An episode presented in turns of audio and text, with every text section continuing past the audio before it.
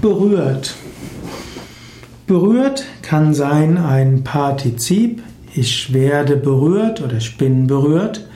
Es kann aber auch die dritte Person Singular von berühren sein. Zum Beispiel, es berührt mich, wie ein, wie die Krankenschwester den Patient behandelt.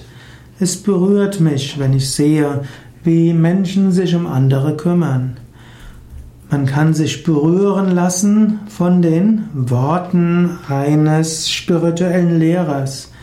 Man kann sich in der Seele berührt fühlen, wenn man in der Natur ist und sich von einem Baum innerlich berühren lässt.